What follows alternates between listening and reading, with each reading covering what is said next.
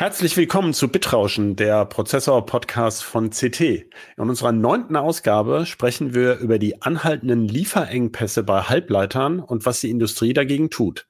Gleich mehr. CT Bitrauschen. Der Prozessor-Podcast vom Computermagazin CT. Hallo, mein Name ist Christoph Windeck. In dieser Ausgabe unseres Podcasts Bitrauschen spreche ich mit meinem Kollegen Marc Mantel von Heise Online, der ganz viele Online-News über Hardware schreibt und in den letzten Monaten auch sehr viel über Chipknappheit berichtet hat. Hallo Marc. Hi. Ja, vielleicht kurz zur Einführung. Schon Anfang 2020, also vor einem Jahr ungefähr oder anderthalb Jahren schon fast, ähm, gab es die ersten Hinweise, die haben wir auch ins Bitrauschen getippt ähm, dass bestimmte Materialien für die Halbleiterfertigung knapp werden. Da ging es um äh, bestimmte Substratmaterialien, die man braucht, um solche Chipgehäuse zu bauen. Und ja, dann kam die Corona-Pandemie, die wirbelte dann alles durcheinander und äh, der Homeoffice-Boom, der dazugehörte. Erst wollten die Autohersteller keine Chips mehr haben, dann wollten sie auf einmal ganz viele haben, weil erst wurden keine Autos verkauft und dann kam der E-Auto-Boom und die Förderung. Und dann kamen auch noch die äh, neuen Macs und neuen iPhones und neuen Grafikkarten und plötzlich war der Markt leergefegt. Ähm, besondere Aufmerksamkeit, äh, ach ja, die Kryptocoins nicht zu vergessen, also Ethereum Mining und äh, der Bitcoin-Kurs ging durch die Decke, was allerdings wenig mit der Knappheit zu tun hat, aber Ethereum vor allem. Und ähm, im Autoland Deutschland war natürlich besondere Aufmerksamkeit. Äh, wen interessieren schon Chips? Ne? Also ich sage nur Neuland, sondern so richtig sozusagen Aufmerksamkeit bekam das Thema erst dann, als bei VW, Ford äh, und jetzt auch Daimler plötzlich die Produktionsbänder stillstanden, weil sie keine Chips für ihre Autos bekommen haben. Ja, ähm, jetzt sind wir in der Diskussion schon ein bisschen weiter. Die Chipknappheit ist immer noch da, aber äh, mittlerweile redet man, ich habe es mal zusammengezählt, über über 200 Milliarden US-Dollar Investitionen, zwar über mehrere Jahre, aber das sind ja Summen, äh, da hätte man früher gedacht, das gibt's überhaupt nicht, die von privater Seite, also nur von den Chipherstellern investiert werden sollen, äh, plus Förderung in Höhe von weit über 100 Milliarden US-Dollar, die alleine die EU überlegt. Und auch die USA wollen wieder lokal mehr Chips fertigen. Marc, wann ist die Chipknappheit also zu Ende? ich schon mal meine Glaskugel raus. also, ähm, Ende absehbar schwierig. Ähm, die, die Chip-Auftragsfertiger und zum Beispiel Intel sagen, vielleicht frühestens 2022, wenn dann quasi die Produktion wirklich hochgefahren werden können mit neuen Fertigungsgebäuden. Ähm, kurzfristige Lockerung kommt so im Sommer rum aber jetzt nichts, wo jetzt äh, die, die, die, der kom komplette Chipmangel dann zu Ende wäre auf einmal plötzlich. So wie ich es verstanden habe, Chip-Neubauten, Quatsch, Chip-Fab, also Fabs nennt man ja, oder Foundries, die, die, mhm. die Werke dieser Auftragsfertiger, so ein Chipwerk ist so groß wie ein Fußballplatz oder noch größer. Äh, und ähm, bis es fertig ist, kostet es tatsächlich ein paar Milliarden mit diesen neuesten Anlagen und Maschinen, die man dazu braucht.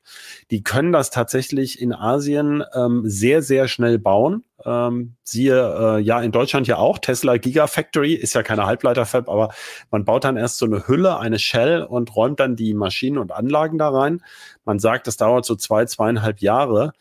Ähm, das können ja noch keine wirklich jetzt erst neu gebauten Fabs sein. Darauf will ich hinaus, sondern da geht es um Projekte, die jetzt sowieso schon laufen und die dann vielleicht 2022 so die Produktion beginnen, oder? Genau, also da können Sie an zwei Hebeln ansetzen. Das eine ist, wenn Sie noch Platz so ein bisschen in den Reihenräumen haben, wo die Belichtungsmaschinen stehen, dann stellen Sie noch zusätzlich dahin. Das wiederum das Problem ist so ein bisschen, ähm, die Hersteller von Belichtungsmaschinen sagen selbst, dass sie keine Chips haben, um diese Belichtungsmaschinen herzustellen, mit denen ja, wiederum. Toller, toller Effekt, ja.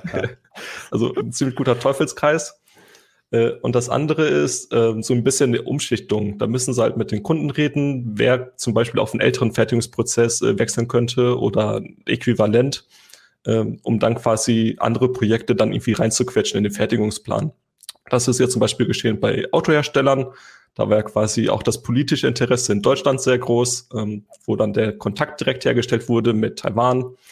Äh, das wurde jetzt quasi so unter der Hand gedeichselt, obwohl eigentlich gar nicht so viele Fertigungskapazitäten frei waren.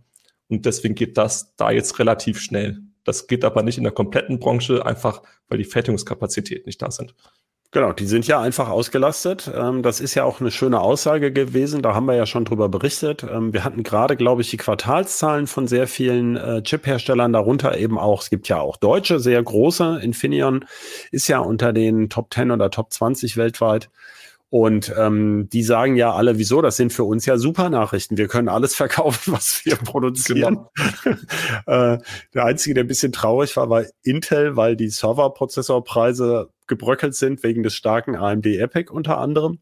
Ähm, das heißt, es ist eben, und das kommt ver verwirrenderweise noch dazu, es ist ja nicht einfach so, dass jetzt jeder beliebige Chip nachgefragt ist wie bescheuert, aber es gibt eben bei ganz bestimmten Chips einerseits Engpässe und es gibt bei so langweiligen Chips Engpässe, dass man die gar nicht kennt, irgendein blöder Spannungswandler, den man aber braucht, um ein Notebook fertig zu bauen. Das heißt, wenn ein einziger Chip fehlt, kann man dieses ganze Notebook nicht bauen ähm, oder muss halt sehr aufwendig da ein alternatives, ähm, äh, eine Alternative qualifizieren, nennt man das ja. Ne? Also die so ein, so ein ähm, so ein Produkt. Bei den Autos ist es ja besonders extrem. Die müssen ja alle möglichen Sicherheitszertifizierungen durchlaufen und da kann man nicht mal eben einen anderen Chip reinlöten. Das muss dann schon einer sein, der dieselben Zertifizierungen hat. Ähm, was ich auch noch spannend fand an dieser Diskussion war ja, dass zum Beispiel die viel diskutierten Autochips jetzt nun ausgerechnet bei dem weltgrößten Auftragsfertiger TSMC nur irgendwie vier Prozent Umsatzanteil haben. Also ähm, da würde man ja dann wieder denken, naja gut, also die könnte er ja vielleicht noch aus dem Ärmel schütteln. Äh, aber also bei uns, unsere Leser, die ärgern sich ja vor allem über die Grafikkarten, die es nicht gibt, ne? Und äh, oder auch PlayStation oder sowas, die nicht verfügbar sind. Genau. Ähm, das, was du zuerst angesprochen hattest, das sind vor allem diese Power Management Chips. Kann man sich ja vorstellen, zwischen so einem Grafikchip und einem Prozessor und den Spannungswandlern ist ja irgendein Chip, der kommunizieren muss, wie viel Spannung braucht überhaupt mein, mein Prozessor, meine Grafik, mein, mein Grafikchip. Das sind dann diese, diese Management-Controller und die braucht man auf unzähligen Platinen und wegen der Masse, weil sie alle haben wollen und alle jetzt mehrfach bestellen, weil sie sich halt wie bekloppt einbunkern wollen aus Panik, sind genau die Dinger jetzt knapp, die eigentlich keinen Euro kosten würden in der Fertigung, äh, jetzt aber nirgendwo mehr zu bekommen sind und in Preis hochschießen. Dann genau. Grafikkartenknappheit hat sie schon angesprochen, Ethereum vor allem, das Mining. Ähm, das hatten wir schon 2017, 2018 beobachtet. Da war quasi der letzte Krypto-Boom bevor, vor dem jetzigen. Da war der Gaming-Markt komplett leergefegt. Da konnte man dann irgendwie für eine RX 580 Radeon, die war zum Beispiel besonders beliebt, konnte man dann auf einmal dreifache Preise hinblättern, bevor man da irgendwas bekommen hat. Und den Effekt sehen wir jetzt auch. Ähm, Ethereum ist hochgeschossen im Preis äh, nähert sich, glaube ich, gerade den 3000 Euro pro Coin, äh, folgt quasi auf Bitcoin, der zuerst im Preis hochgegangen sind, äh, ist. Unterschied ist bloß, äh, Bitcoin wird mit ASICs gemeint, also hochspezialisierten Chips, die nichts anderes können. Und Ethereum wird hauptsächlich mit Grafikkarten geschürft. Und jetzt fallen halt die zwei Probleme aufeinander. Zum einen haben wir diese wirklich krassen äh, Kurssteigerungen von äh, mehreren Faktoren innerhalb von Monaten und zusätzlich den weltweiten Chipmangel. Hm für Spieler, die jetzt irgendwie in Deutschland eine Grafikkarte kaufen wollen, ist das irgendwie der Todesstoß gefühlt. Also, wer irgendwie mal einen Preisvergleich geschaut hat oder so, unter 1000 Euro geht da nicht viel. Äh, wenn man jetzt nicht irgendwie eine, eine grottenlahme Grafikkarte hat, die eigentlich nichts kann. Wohlgemerkt für Karten, die eigentlich 350 kosten sollten genau. ne? oder also, 400. Ne? Hm. Das, was angekündigt wurde für 300, 400, 500 Euro, da gibt's eigentlich nichts. Also gar ja. nichts. Und selbst im Gebrauchtmarkt, wenn man irgendwie bei eBay schaut oder so, sieht's eigentlich nur noch traurig aus. Und du erwartest wenn ich dich richtig interpretiere, auch nicht, dass sich das äh, überhaupt in den nächsten Monaten ändert, oder? Bei den Grafikkarten meine ich jetzt. Es, ich würde sagen, es ist stark abhängig, wie sich die Kryptokurse weiterentwickeln. Momentan geht es halt nur bergauf. Sollte das da irgendwann wieder ähm, abflachen oder vielleicht sogar sinken, dann dürfte auch das Interesse bei den Minern sinken, die äh, im großen Stil halt Grafikkarten kaufen und dann wirklich in Lagerhallen hauptsächlich in China dann laufen lassen. Ähm, Bitmain. Mit dem Kohlestrom. ja. Der ist viel äh, besser fürs Mining, ne? So, so, bisschen, so Windstrom, der geht traurig. nicht so gut. Ja. Ein bisschen traurig, ethisch kann man das äh, durchaus hinterfragen. Ähm, Bitmain ASIC-Hersteller, der vor allem bekannt wurde durch äh, Bitcoin-ASICs, also diese Chips, die dann ganz schnell äh, Bitcoin-Hashes berechnen. Ähm, hat jetzt auch einen ziemlich schnellen ASIC-Miner für Ethereum vorgestellt. Sowas gab es bisher noch nicht, ne? Genau, also hauptsächlich liefen da wirklich Grafikkarten wegen der Speicheranforderungen. Genau, das war, wenn ich das richtig verstanden habe, wir haben ja, ähm, du hast mich da ja auch ein bisschen enabled oder aufs Pferd gesetzt für unseren äh, Kryptoschwerpunkt in der CT 11, der gerade war. Äh, ich war da vorher ja gar nicht so im Thema, ähm, dass äh, dieser Ethereum-Algorithmus extra so gemacht wurde, damit da nicht gleich diese ASIC-Miner kommen äh, und ähm, dass er eben viel RAM braucht und RAM ist vergleichsweise teuer, also teurer als so ein, als so ein ähm, Mining-Chip alleine. Und deswegen läuft er vor allem auf diesen Grafikkarten. Deswegen gibt es ja. im Moment ja auch noch keine Alternative. Und dieser, dieser Mining-Chip, dieser neue, würde das grundsätzlich verändern. Ne? Also dann genau, also grundsätzlich braucht es auch vor allem schnellen RAM. Deswegen sind jetzt gerade die GeForce RTX 3000 Grafikkarten sehr beliebt. Ähm, AMD hat ja an sich das Speicherinterface abgespeckt bei den RX 6000 Grafikkarten ähm, und hat dafür den großen, schnellen Cache auf dem äh, Chip. Ethereum bringt das nicht so viel, deswegen ist das auf den GeForce-Grafikkarten momentan schneller. Und bisher gab es an sich keine guten ASICs. Ähm, jetzt hat Bitmain einen vorgestellt, der ist sehr effizient, äh, schafft sehr viele Hashes in der Sekunde. Leider sagen sie gar nicht, wie das Ding aufgebaut ist. Man sieht auf den Produktbildern nur so einen großen Kasten. Ja, wie üblich, ne? Also ja. klar, ja. Das Problem ist, man muss halt schauen, wie sich die Dinger durchsetzen ähm, bei den Minern, weil Ethereum, die Foundation, also quasi die Entwicklungsfirma dahinter, die das so hauptsächlich macht, die möchte mittelfristig das Mining komplett abschaffen. Ähm, das ist dann Auch aus Umweltgründen, ne? Genau. Das ist dann das äh, Ethereum 2.0 Update. Dann führen sie quasi einen neuen Algorithmus ein, der Proof of Work, also das Mining verschwindet. Stattdessen kommt dann Proof of Stake ist ganz tolle, komplizierte Technik ähm, dahinter. Möchte ich jetzt nicht weiter drauf eingehen. Also es wird jedenfalls anders und die Grafikkarte kannst du dann wegschmeißen sozusagen. Nee, eben nicht. Also die Grafikkarte, das wäre das Tolle für Miner. Wenn sie dann irgendwann nächstes Jahr nicht mehr meinen können, hätten sie die Grafikkarten, können sie irgendwie auf dem Gebrauchtmarkt verscherbeln. Wenn sie jetzt aber nur diese hochspezialisierten ASICs haben, sind die an sich nutzlos. Und deswegen ähm, könnte das? Interesse durchaus höher sein, diese wiederverkaufbare Hardware zu kaufen. Ja, das heißt, und wann, ähm, also das heißt, wenn diese Miner, die müssten jetzt ja dann bald mal auf den Markt kommen. Genau. Weil, wenn dann der Algorithmus ja grundsätzlich geändert wird, dann ist dieser Miner ja nutzlos. Dann hast du, also der wäre dann ja quasi totes Kapital in wenigen Monaten, so wie es aussieht. Es sind ja genau. nur noch acht Monate oder sowas bis äh, 2022 oder so ein ja. bisschen in 2022 hinein. Ähm, ja, und. Also die äh, Roadmap grundsätzlich sieht vor, dass dieses Update irgendwann nächstes Jahr kommt. Ob das wirklich passiert, so. muss man abwarten, weil ähm, die, das Update sollte eigentlich schon längst da sein, wurde immer wieder verschoben. Äh, Mitglieder der Ethereum Foundation empfehlen aber grundsätzlich Minern, dass sie äh, den Break-Even, das heißt ähm, die Amortisierung der Anschaffungskosten bis zum Jahresende 2021 schaffen. Ja. Also das heißt, man kauft jetzt noch neue Hardware und die meint jetzt noch bis zum Jahresende rum und dann sollten eigentlich so viele Coins dabei herumgekommen sein, dass sie die Einnahmen wieder drin haben durch den Verkauf von Coins. Klar. Ich wollte jetzt ein bisschen von dem Kryptomining weg, weil das ist ja nur für die Grafikkarten interessant. Ja. Wir haben ja Chipmangel auch in anderen Bereichen. Äh, du hast letztens geschrieben, dass man eigentlich auch erwartet, dass die Speicher, also die Arbeitsspeicherpreise hochgehen. Ähm, ich hatte jetzt vor drei Wochen mal geguckt oder zwei Wochen. Da ist mir da noch nichts aufgefallen für den deutschen Markt. Ähm, es gibt da so eine, auch für Taiwan auf dem Spotmarkt, äh, da gibt es eine Börse, das wissen ja vielleicht die Zuhörer nicht, ähm, die veröffentlichen die, die aktuellen Daten. Also man muss da Mitglied sein, um historische Daten und sowas zu sehen. Oder das ist für Chiphändler eigentlich gedacht. Aber jedermann kann da drauf gucken. DRAM Exchange nennt sich das. Und da sieht man immer so, wie die aktuellen Chippreise sind. Ne? Der Chippreis ist ja nicht der Modulpreis. Es gibt da verschiedene Preise. Auf jeden Fall war die Bewegung noch nicht so stark. Wie ist denn deine Erwartung? Kommt das jetzt? Also gehen also die, die, Preise Bewegung, noch hoch oder nicht? Die Bewegung war zum Jahresanfang stark. Ähm, da hatte man, also letztes Jahr hatte man noch 16 Gigabyte, ich glaube für 50 Euro so Pi mal Daumen bekommen. Das war auch da nicht der langsamste Arbeitsspeicher, sondern schon DDR4 3000, bisschen schneller. Und das bekommen wir zu den Preisen schon gar nicht mehr. Ich glaube, wir sind momentan so bei 80 Euro für so ein 16 oh. Gigabyte Kit.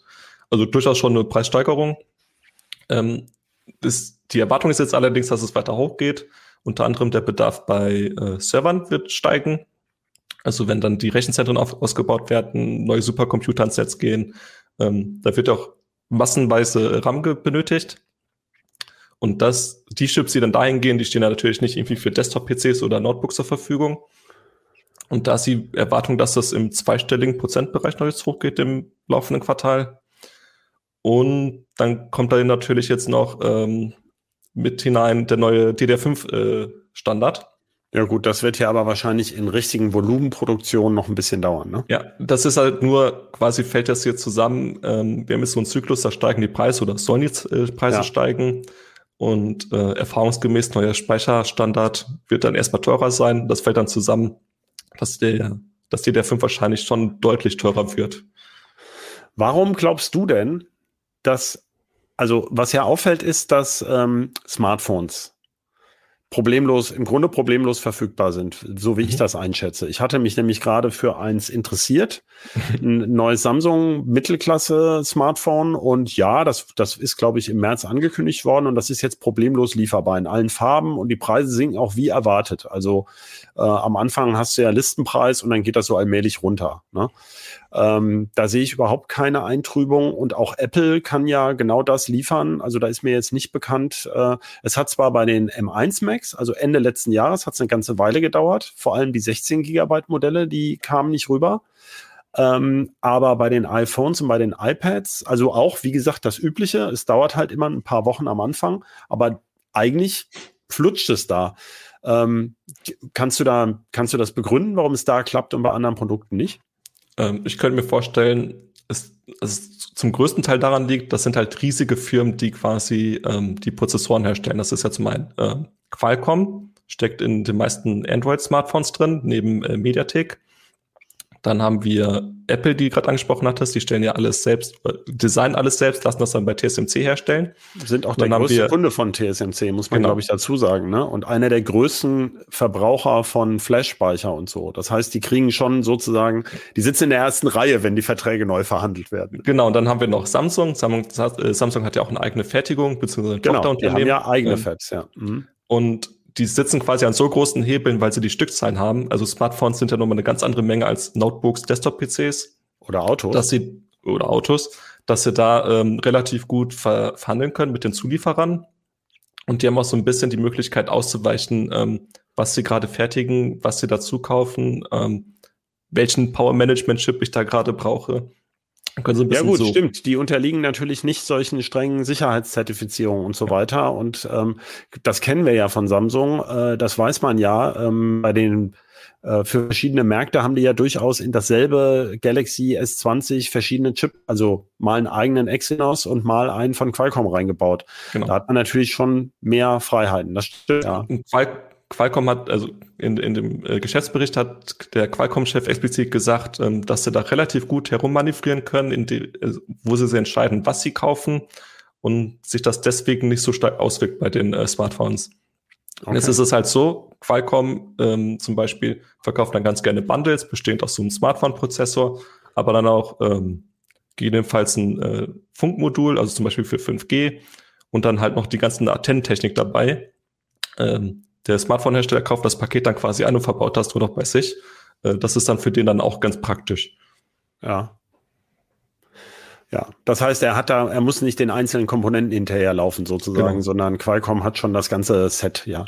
Äh, Jörg ähm, Wirtgen, unser Kollege, hatte mich noch darauf aufmerksam gemacht, weil wir reden ja auch natürlich in der Redaktion viel darüber. Naja, äh, bei, bei Grafikkarten zum Beispiel kam ja diese neue Generation, die in den allerneuesten Fertigungstechniken gefertigt wird äh, ähm, die Spielkonsolen, die mehr oder weniger ähnlich aufgebaut sind, also auf denselben Fertigungsanlagen laufen. Als neue Produkte, auf die man lange gewartet hat, ähm, weiß man ja bei PlayStation und Xbox Series und ähm, den neuen Grafikkarten. Während bei Smartphones, also bis auf die neuen Apples, ähm, jetzt keine, also vor allem der Markt gar nicht hochgeht, sondern die Smartphones verkaufen sich weiter ungefähr so wie vorher sogar ein bisschen, glaube ich, sogar mit leicht sinkender Tendenz. Ähm, während es zum Beispiel eben bei Notebooks ja durch die Decke ging. Ne? Intel hat ja mehrfach betont, dass sie ihre Produktionsmengen in Stück in den letzten zwei Jahren, glaube ich, verdoppelt haben oder sowas. Also dabei sind gleichzeitig die Preise ein bisschen gesunken. Äh, danke an AMD, muss man ja sagen. Aber äh, wie auch immer, also jedenfalls äh, produzieren die wie verrückt. Ähm, ja, aber für so ein Notebook braucht man ja auch noch Speicher und äh, einen WLAN-Adapter und ein, äh, ja, angeblich werden ja bei Realtek auch die Netzwerkchips und die, die, ähm, die Soundchips knapp. Ist uns jetzt aber noch nicht weiter aufgefallen, dass sich das ausgewirkt hätte. Also bei dem, ich will darauf hinaus, dass die Produkte ja ganz unterschiedlich zusammengestellt sind und jeweils der Markt sich ganz ähm, ähm, speziell verhält, je nach Produkt. Ja, und deswegen. Da fängt, da fängt halt so ein bisschen das Fingerzeigen an bei den ganzen beteiligten Firmen. Intel zum Beispiel sagt, unsere Fertigung ist ganz toll, wir haben ganz viele Prozessoren darum liegen, haben aber zum einen keine Träger, wo dann die Prozessor-Dice draufkommen. Also zwischen Mainboard und Prozessor ist ja so eine kleine grüne Platine. Ähm, Sozusagen das Chipgehäuse, wenn man so will. Genau. Ja. Dient dann quasi als Brücke, kann man sich das vorstellen. Ähm, die sind zum einen knapp. Und für Notebooks sagen sie, fehlt dann zum Beispiel auf einmal ein Display-Panel oder ähm, mein Funkmodul ist nicht da. Ähm, dann gibt's dann so ein Infineon, die sagen, ähm, TSMC, also der weltweit größte Chip-Auftragsfertiger, hatten auch schon, hat nicht genug in ältere Fertigungsprozesse investiert, die dann zum Beispiel für solche Power-Management-Chips gebraucht werden. Ähm, die, da braucht man keine neueste Technik, das ist dann 40 Nanometer, vielleicht noch gröber, einfach weil es kosteneffizient ist. Und Infineon sagt, TSMC investiert natürlich gerne hier in die ganz tollen neuen 7, 5 und 3 Nanometer Fabs weil die natürlich hohe Margen bringen.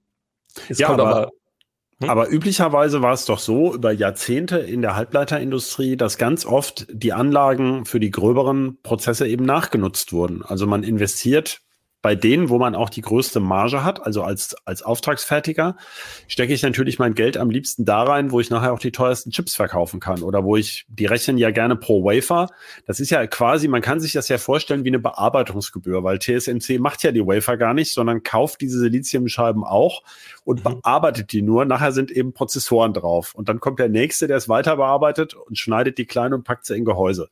Gut, macht TSMC zum Teil auch. Aber wie auch immer die investieren ja üblicherweise sozusagen, ähm, sag mal, die, die Anlage, die heute 40 Nanometer Technik äh, fertigt bei TSMC, die ist ja wahrscheinlich vor acht, neun oder zehn Jahren mal gebaut worden für die damals aktuelle 40 Nanometer Technik. Ja.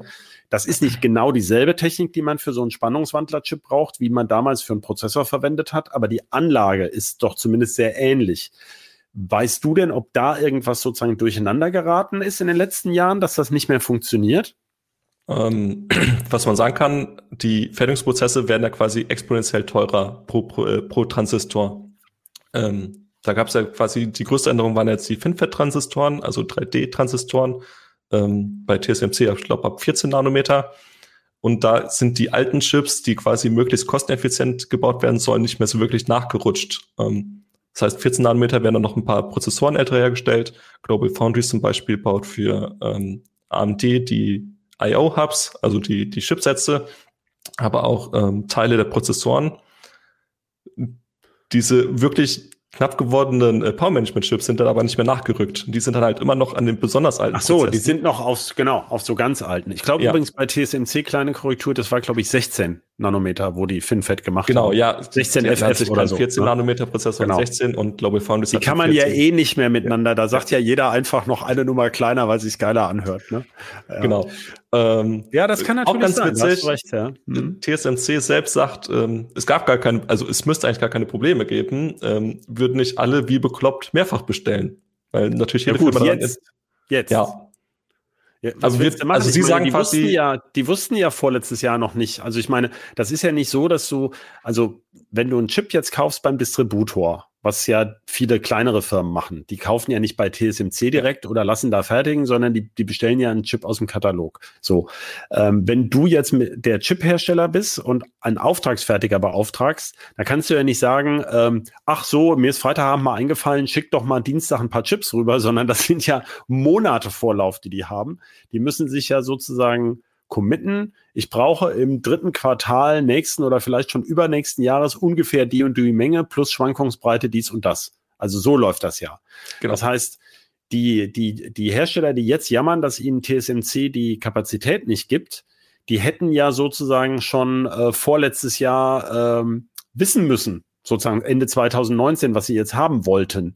Ähm, Äh, das finde ich irgendwie ein bisschen unlogisch in dieser Diskussion, dass sie sich jetzt beschweren, weil warum hätte denn TSMC dann investieren sollen, wenn ihnen da gar keiner gesagt hat, dass er jetzt auf einmal die Chips haben möchte? Das verstehe ich verstehe diese Logik nicht.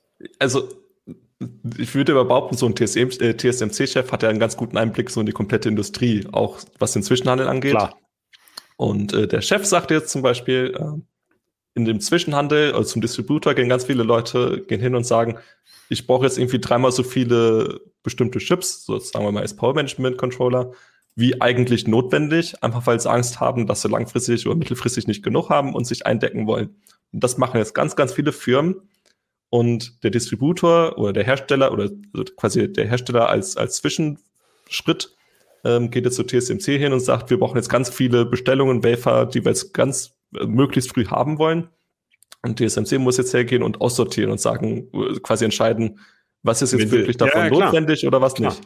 Und wäre dieser Prozess nicht da, also würden alle nur so viel wirklich bestellen, wie sie auch gebrauchen können, dann wäre das ganze ja. Problem gar nicht so ausgeprägt. Also Sozialismus meinst du, ein Fünfjahresplan. Ja. ja, aber so funktioniert's ja nicht. Ich meine, nee. das ist ja jetzt uralt bei den Halbleitern. Das galt ja, das finde ich übrigens interessant, das Thema. Deswegen, obwohl wir jetzt schon ein bisschen lange dabei sind für unsere Verhältnisse in diesem Podcast, würde ich gerne noch drauf eingehen. Es gab ja immer den berühmten Schweinezyklus. Ne? Mhm. Das traf ja vor allem DRAM, also Arbeitsspeicher, später dann eben auch NAND Flash, weil der ja auch auf sehr ähnlichen Anlagen von vor allem denselben Leuten hergestellt wird. Das war ja früher immer so, dass man dann gesagt hat, der Arbeitsspeicher wurde erst teurer, also die Phase, die wir jetzt haben. Dann haben alle wie bekloppt investiert, also neue Fabs gebaut. Das hat dann so anderthalb Jahre gedauert, bis sie die hatten. Und kurz darauf brach dann der Preis wieder zusammen, weil dann alle wieder gegeneinander angetreten sind. Und diese Zyklen, da, da gibt's also, habe ich eben jetzt länger nicht gesehen. Da gab es auch immer so richtig so Untersuchungen von so Analysten oder auch von der von der SIA zum Beispiel, von der Semiconductor Industry Association, wie diese Zyklen verliefen und und wie hoch die waren und wie viele Jahre und Monate die waren. Das ist ja für die Branche sehr wichtig, weil bei jedem bei jeder Kontra Marktkontraktion ging ja üblicherweise einer über Bord, der dann von einem anderen aufgekauft wurde. So hat ja Micron immer ähm, äh, viele Konkurrenten aufgekauft, zuletzt dann Elpida aus Japan, weil es ja ein geniales Konzept, weil wenn du dann quasi aus der Konkursmasse beziehungsweise mit ganz starkem Abschlag so eine Speicherfab billiger kaufen kannst, dann kannst du ja auch mit der älteren Fertigungstechnik konkurrenzfähig arbeiten. Weil der Chip ja insgesamt billiger wird, dann ist ja die halbe Fab schon abgeschrieben. Das haben die perfektioniert bei Micron über Jahr, Jahrzehnte, muss man sogar schon sagen. Und jetzt sind aber ja nur noch drei große DRAM-Hersteller übrig, nämlich Samsung, SK Hynix und Micron eben selbst. Ja. Äh, da bin ich mir, gibt es denn jetzt die Zyklen vielleicht gar nicht mehr, weil es einfach zu wenig Spieler gibt? Weil ganz vorne, was jetzt die Logikchips betrifft, sind ja sowieso nur noch TSMC und ähm, Samsung Semi. Mhm. Äh, und bei DRAM, da sind die drei genannten vorhin und Intel ist eben einer der letzte verbliebene Prozessorhersteller, der integriert ist, also seine eigene Fertigung hat. Ähm, denn das wäre doch jetzt die Frage. Also wenn jetzt alle schreien, wir investieren wie die Blöden, würdest du dann damit rechnen, dass in zwei Jahren dann plötzlich Chips total billig sind? Also dass, dass sie uns nachgeschmissen werden? Oder, oder glaubst du, das passiert nicht, wenn die, wenn jetzt da 100, 200 Milliarden fließen, äh, ist das Geld gut investiert? Also vor allem so Chip-Auftragsfertiger wie TSMC überlegen sich genau, welche Kapazität sie da noch langfristig brauchen. Ähm, was man so sieht, was auch Firmenchefs sagen, die Erwartung ist, dass der Bedarf an Chips nachhaltig hoch bleiben wird. Vielleicht nicht ganz so hoch wie jetzt im Jahr 2020, 2021. Aber zum Beispiel die angestoßene Digitalisierung ist im, im Laufe der Coronavirus-Pandemie. Ähm, das wird sich ja nicht alles wieder komplett zurückbilden. Ähm, Homeoffice wird wahrscheinlich wieder stärker im Gespräch bleiben, dass dann auch Leute mehr äh, PCs zu Hause benötigen. Und die Erwartung ist, dass das Niveau an sich allgemein hoch bleibt und sich da auch Investitionen äh, über mehrere Jahre lohnen. Äh, bei TSMC sieht man aber auch, bei der EU sind sie zum Beispiel zögerlich, da neue äh, Fabs hinzustellen. Die EU ist jetzt da deutlich hinterher. Die haben ja dreistellige Milliardenbeträge, die sie da rauskloppen wollen. Ähm, das Problem ist, eigentlich gibt es gar nicht so viele große Firmen in der EU, die jetzt wirklich modernste Fertigungstechnik benötigen. Also wir haben zwar ja, die ja, Nachfrage, klar, klar. Und, und so Leute wie Infineon und Bosch und ST Microelectronics, das, das sind ja große Hersteller. Bosch baut ja gerade selber eine Fab in, äh, in Dresden. Also das ist ja was, was zu der Auto, die Automobilengpässe zum Beispiel, Chip-Engpässe etwas erleichtern dürfte. Die soll ja jetzt auch online gehen. Also die sind vielleicht gar nicht so auf einen Auftragsfertiger angewiesen, der jetzt hier sitzt. Ne? Genau. Also deswegen TSMC wird ja in den USA mehr Fabriken bauen, also mindestens eine. Im Gespräch oder gerüchteweise auch vielleicht eine zweite. Das sind halt die großen Hersteller, äh, zum Beispiel so ein AMD, ein Apple, die auch ähm, quasi den Bedarf haben. In Europa ist war quasi der Markt da. Also die Nachfrage. Du, ich, wir nutzen mhm. ja beide Smartphones, Grafikkarten, ja. was auch immer. Aber es sind quasi nicht die Hersteller hier in Europa, die auch die Technik dafür bräuchten. Ja. Ja, die, die, die Entwickler der Chips sozusagen genau. fehlen, ja. Genau. Ja gut, äh, ich meine, TSMC nimmt allerdings auch schon sehr, sehr viel Geld in die Hand und dass sie dann sich vielleicht auch das Gefühl haben, sich da zu verzetteln. Ähm, es fiel ja ein bisschen auf, der neue Intel-Chef Pat Gelsinger, der ist ja gerade durch, ähm, hat sich ja gerade mit dem EU-Binnenwirtschaftskommissar Thierry Breton getroffen. Ähm, da hat, hat man so ein bisschen rausgehört, dass Intel sehr gerne die Fördermittel nehmen würde. Gut, es hat ja eine gewisse Berechtigung, weil sie halt sagen, ich weiß gar nicht, ob das allen Zuhörern so bewusst ist, ähm, aus Wettbewerbsgründen, also im internationalen Wettbewerb kann die EU ja nicht einfach fördern, wie sie wollen. Es gibt ja so Förderhöchstgrenzen. Da gab es zum Beispiel immer wieder Diskussionen auch zwischen Boeing und Airbus und so. Und äh, ich glaube, die liegen oft so bei 30 Prozent. Mehr dürfen die gar nicht zuschießen. Sonst heißt es ja, das ist ja eine illegale Subventionierung. Ähm, und der Gelsinger hat halt darauf hingewiesen, dass bei Ländern wie Taiwan und Korea, die halt Chips als ihre strategische ähm, Kernkompetenz sehen, dass die über 40 Prozent fördern und dass er dann, also er hat jedenfalls angeblich relativ konkret gesagt, er hätte gerne sowas wie acht Milliarden oder sowas. Äh, mhm. Dann würden sie schon, Genau, da gibt's zwei Fabs, äh, die, die würden sie gerne in Deutschland, also vielleicht sogar in Deutschland, auf jeden Fall in der EU bauen. In Irland sitzt ja Intel schon. Ähm, ja gut, das wird man sehen. Das, das wird ja jetzt zu dem aktuellen Problem nicht beitragen. Also die kommen ja frühestens in zwei, zweieinhalb, drei Jahren. Also zwei ist, glaube ich, zu früh. Ich sag mal eher drei bis vier Jahren online. Ne? Genau. Also man kann auf jeden Fall sagen, die EU hat das jetzt auf dem Zettel. So eine Krise äh, weckt dann das Bewusstsein, dass so eine Halbleiterfertigung durchaus wichtig sein kann. Wie genau sich dann das jetzt entwickelt, das muss man dann abwarten. Ja, ich würde sagen, wir lassen es mal dabei. Da, da, kann man noch, da kann man noch so viel drüber äh, erzählen und so. Allerdings sind alles, das sollte man vielleicht noch mal festhalten. Wir haben schon versucht, möglichst viele konkrete Zahlen und Aussagen, ähm, die wir auch für glaubwürdig halten, reinzubringen. Aber natürlich, ähm, du hast es ja angedeutet, Marc, äh, es gibt viele gegenseitige äh, Beschuldigungen. Also die hätten nicht früh genug bestellt und die bestellen jetzt alle doppelt und die haben aber nicht investiert und so, äh, was man im Detail gar nicht so nachweisen. Ähm, ja, oder nachverfolgen kann, weil mhm. es liegt nicht alles offen in dem Bereich. Das sind private Firmen und es gibt keinen zentralen äh, zentrales Amt für ähm, Chipversorgung oder sowas, wo die, wo die ihre Bestände melden müssten. Also insofern äh, sind wir da immer auf die Informationen der Firmen oder auch von Branchenexperten angewiesen. Gut, dann vielen Dank an dich, Marc, und an unsere Gerne. Zuhörer vor allem. Ja. Äh, und auch an unseren Producer Johannes. Und ähm, liebe Zuhörer, denken Sie dran, wir freuen uns über Feedback, äh, zum Beispiel per Mail an bitrauschen.ct.de, bitrauschen mit Bindestrich. Tschüss. Ciao. Bitrauschen.